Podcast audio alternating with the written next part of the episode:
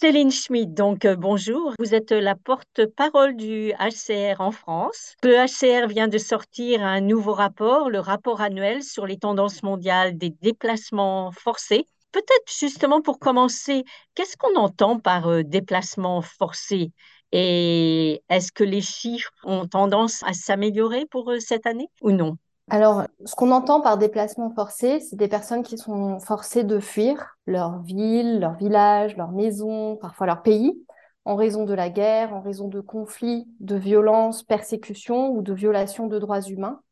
Et donc, malheureusement, euh, les chiffres qu'on annonce aujourd'hui dans, ce rapport annuel sur les tendances mondiales de déplacement forcé euh, sont encore à la hausse. Et c'est un nouveau triste record qu'on annonce, puisqu'à fin 2022, euh, ce sont plus de 108 millions de personnes maintenant qui sont déracinées dans le monde à cause de la guerre, à cause de la violence, à cause de persécutions. Et c'est une augmentation de plus de 19 millions depuis fin euh, de l'année 2021. Euh, donc c'est une grande augmentation dont on avait déjà parlé au cours de l'année 2022, puisqu'en partie cette augmentation est liée à la guerre en Ukraine, aux déplacements forcés en Ukraine de personnes déplacées à l'intérieur du pays, mais aussi de réfugiés.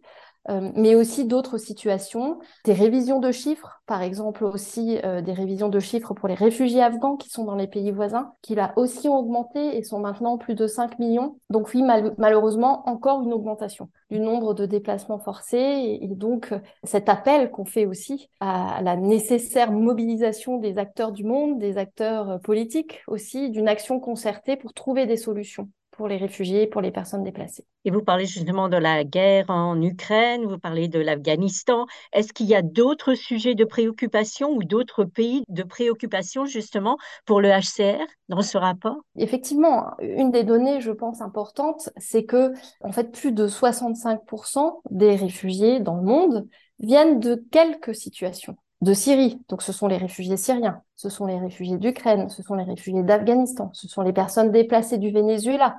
Ce qui montre encore une fois que trouver des solutions pour ces situations, pour ces réfugiés, pour ces personnes déplacées, mènerait en fait à trouver déjà des solutions pour un grand nombre de personnes qui sont déracinées dans le monde. Ce qui est intéressant aussi, et je pense important à souligner, c'est que les principaux pays qui accueillent les réfugiés sont les pays très souvent qui sont voisins de ces situations.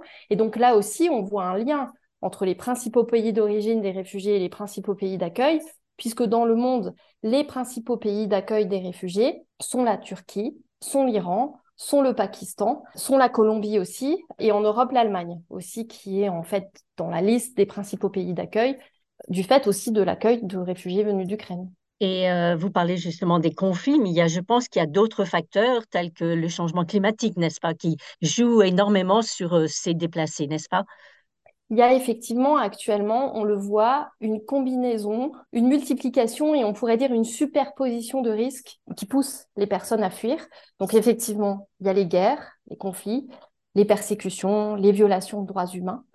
Mais là, effectivement, ça ajoute d'autres défis, y compris les crises climatiques et les crises liées au changement climatique, qui arrivent très souvent dans des pays d'où viennent les réfugiés ou alors où sont déjà euh, accueillis les réfugiés. Et donc, c'est encore un défi additionnel qui se pose aux personnes déplacées internes, aux réfugiés, que ce soit dans des régions comme le Sahel, où là aussi on voit une augmentation du nombre de personnes déplacées et aussi de personnes déplacées à l'intérieur du pays, on peut parler de la Corne de l'Afrique, où là, une sécheresse terrible a eu lieu et de nouveaux déplacements de population. Mais on parlait de l'Afghanistan et du Pakistan, là aussi. L'an dernier, on a vu des catastrophes naturelles terribles, euh, les inondations au Pakistan, dans des zones qui accueillent les réfugiés afghans. Donc effectivement, il y a cette superposition de risques et les personnes déjà réfugiées, déjà déplacées, les plus vulnérables, en fait, sont encore exposées à ces risques liés au changement climatique. Et justement, vous parlez euh, de, ces personnes euh, atteintes par le changement climatique. Donc, euh, de plus, les populations du monde entier continuent de faire preuve d'une hospitalité extraordinaire à l'écart de, ces réfugiés, de ces déplacés.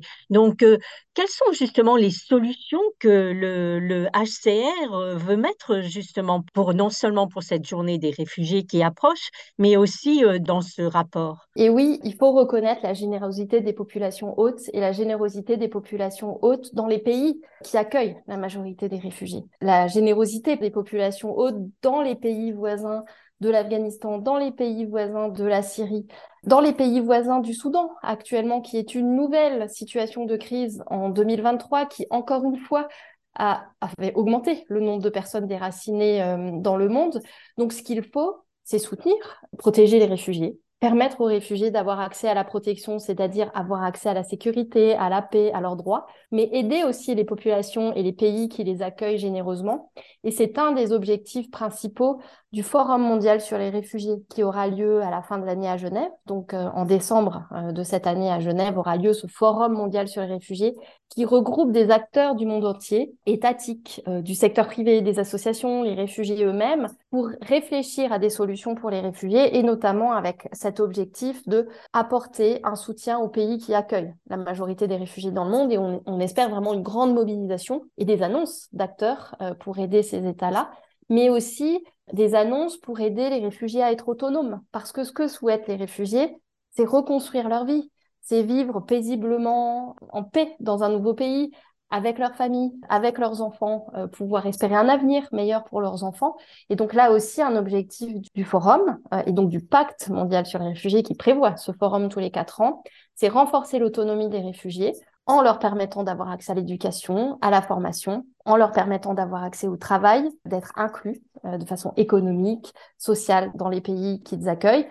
Et bien sûr, euh, ce forum est aussi l'occasion de discuter des solutions au niveau global et les solutions viennent aussi de la construction de la paix et de trouver des solutions pour mettre fin au conflit. Donc cette discussion est extrêmement importante aussi justement aussi, quels sont les défis pour les acteurs humanitaires avec euh, tous ces déplacements? Les défis sont multiples. Il y a des défis euh, de multiplication de crises. Euh, donc l'année dernière, ce sont plus de 30 nouvelles situations d'urgence que le HCR a dû déclarer, donc c'est-à-dire répondre à des nouvelles situations. Donc il y a ces défis de devoir être présent en même temps sur de multiples terrains et apporter une protection, une aide rapide aux personnes.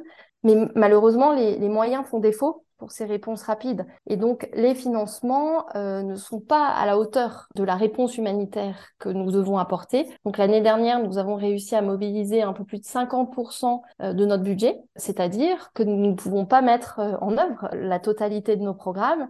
Et donc, malheureusement, des choix doivent être faits des priorités doivent être décidées. Donc, bien sûr, les priorités sont toujours de sauver des vies, d'aider les personnes qui sont le plus dans le besoin. Mais au-delà de ça, il existe des besoins extrêmement importants. Et il faut qu'on ait les moyens de travailler sur l'éducation, sur l'accès à l'emploi, permettre aux réfugiés de reconstruire leur vie.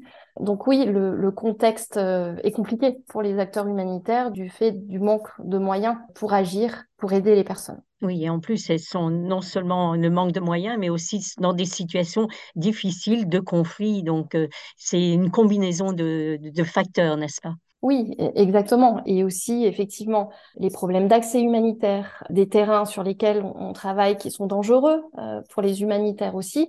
Et donc, effectivement, c'est un défi additionnel. Cet espace humanitaire qu'on a besoin pour travailler n'est parfois pas euh, disponible et, difficile en fait à avoir. Justement, vous parliez de la paix.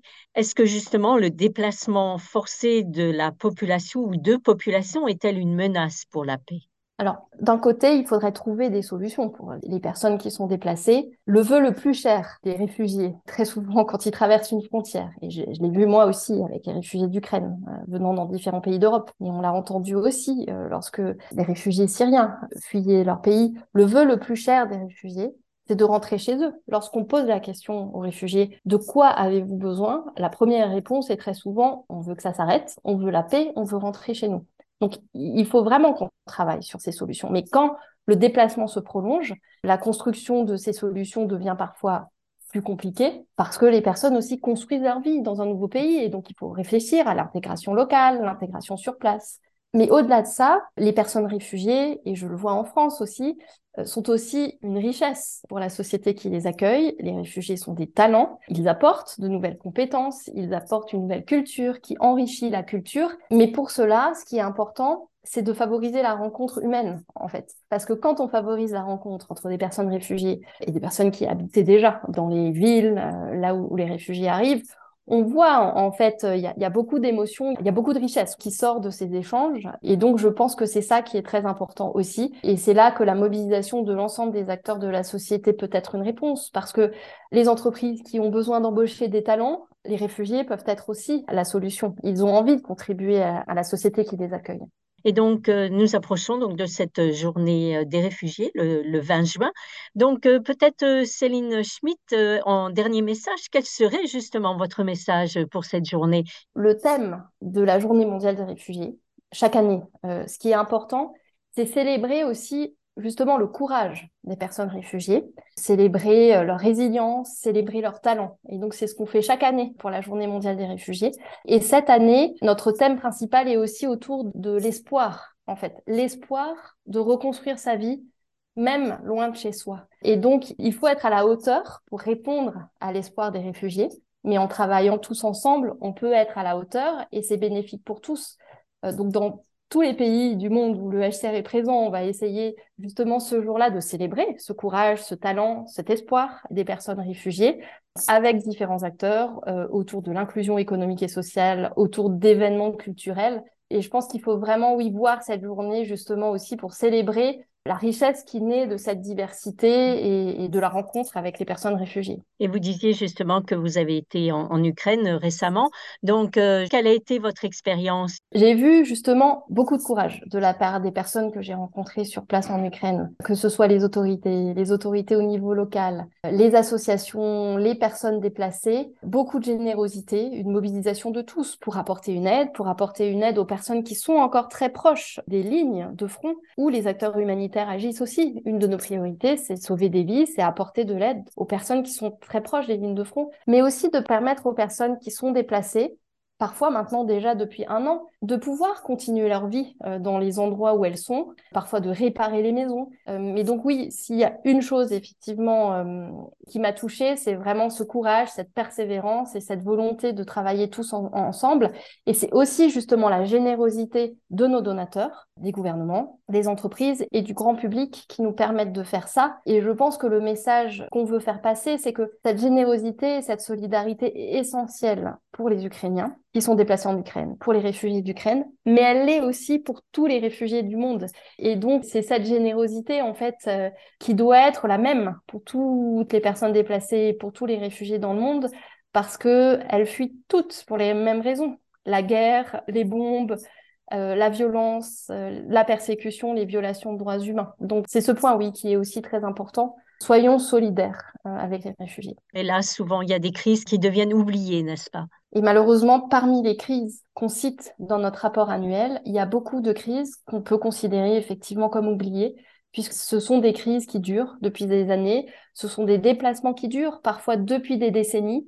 Et effectivement, il peut y avoir parfois une fatigue des donateurs, de l'opinion publique par rapport à ces crises. Et bien évidemment que la solution, c'est trouver des solutions pour les personnes. Mais en attendant, ces personnes qui sont déracinées, qui vivent parfois dans des conditions difficiles, ont besoin de soutien, ont besoin de protection. C'est notre rôle à nous, les acteurs humanitaires, d'apporter une aide humanitaire. Mais c'est le rôle global, c'est une responsabilité commune de protéger les réfugiés.